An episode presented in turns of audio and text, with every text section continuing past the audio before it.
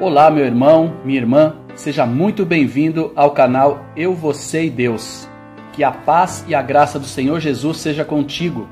Eu sou Rogério Esteves e estou feliz por estar aqui e ter o privilégio de compartilhar um pouco da palavra de Deus com você. E depois vou orar por você, por sua família e por todo o nosso povo. Eu queria compartilhar um salmo que é muito importante para mim e acredito que para todos os que creem em Deus, que talvez seja o salmo mais conhecido da Bíblia, que é o Salmo 23. Então, abra o seu coração e deixe a palavra falar com você. O Senhor é o meu pastor, nada me faltará.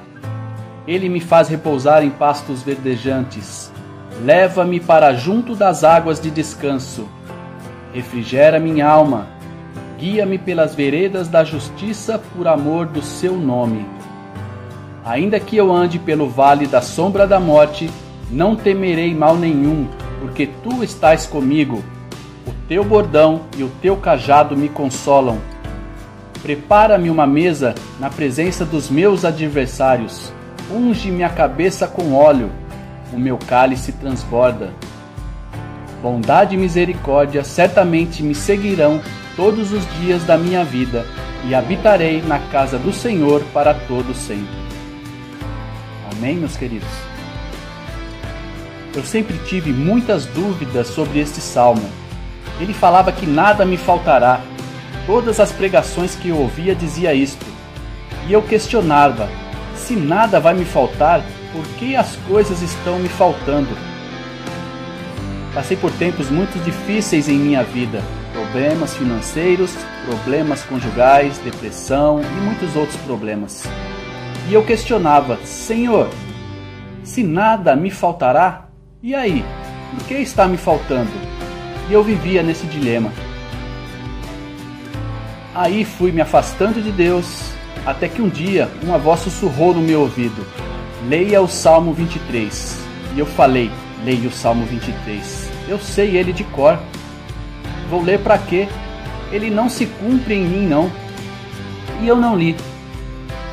Aí, passeando pelo YouTube, vi um vídeo que dizia no seu anúncio Salmo 23. E eu cliquei para ver o vídeo, como você fez aqui.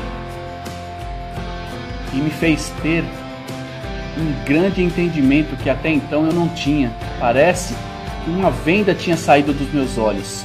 Todas as pregações que eu já tinha visto me falava que nada iria me faltar. Mas não era essa a interpretação do salmo. Ela era: O Senhor é o meu pastor, nada me faltará. Mesmo que tudo me falte, o Senhor é o meu pastor e nada me falta, porque Ele é suficiente. E no momento certo, Ele suprirá todas as minhas necessidades. E Ele suprirá todas as tuas necessidades. Todos nós, meu irmão, minha irmã, precisamos passar pelo deserto antes de alcançarmos a terra prometida. E deserto é lugar de aperfeiçoamento, é onde Deus nos molda. Mas depende de nós o quanto tempo nós vamos ficar no deserto. O povo, quando saiu do Egito, era para atravessar o deserto em no máximo 40 dias. E hoje tem estudos que diz que não levaria nem 30. Mas pela desobediência e murmuração ficaram 40 anos, e a geração que saiu do Egito, somente Josué e Caleb entraram na terra prometida. Os demais ficaram no deserto. E a pergunta que eu te faço é: e você? Vai entrar na terra prometida? Receber o que Deus tem para você ou vai ficar pelo deserto? Se você quer entrar na terra prometida, deixe Jesus ser o seu pastor de verdade. Entregue sua vida nas mãos dele realmente e passe pelo deserto que você tem que passar em sua vida, crendo que Deus está com você. Mesmo que você diga: Eu já aceitei a Cristo como meu Salvador, eu vou sempre à igreja há anos. Você realmente deixou Jesus ser o seu pastor? Você coloca tudo nas mãos do seu pastor Jesus? Você o serve Da maneira que Ele quer ou da maneira que você quer? Sabe, meus irmãos, não podemos adaptar a palavra de Deus com o que pensamos ou desejamos, ou até nos é conveniente. Temos que nos adaptar à palavra de Deus da maneira que Deus pensa e deseja. Então reflita. Essa pandemia que estamos vivendo, nós precisamos usar máscaras. Nós temos que usar máscara. No cristianismo, nós não podemos usar máscara. Eu vou orar por você agora. Se você puder, abra o seu coração e fale com Deus. Mesmo que você esteja no trânsito, no ônibus, ore em seu coração. Oremos. Senhor, meu Deus e Pai, me coloca em Sua presença neste momento, já te dando graças pela Tua misericórdia em nossas vidas. E te peço que estenda as Tuas mãos sobre esse meu irmão e essa minha irmã que estão me escutando agora, pois na verdade eles não estão ouvindo as minhas palavras, mas sim as Tuas toque no coração deles e seja com eles em todo o tempo, consolando, orientando em seu entendimento. Ajude, Pai, a estarem enfrentando as lutas do dia a dia, a ultrapassarem e vencerem o deserto que está à frente.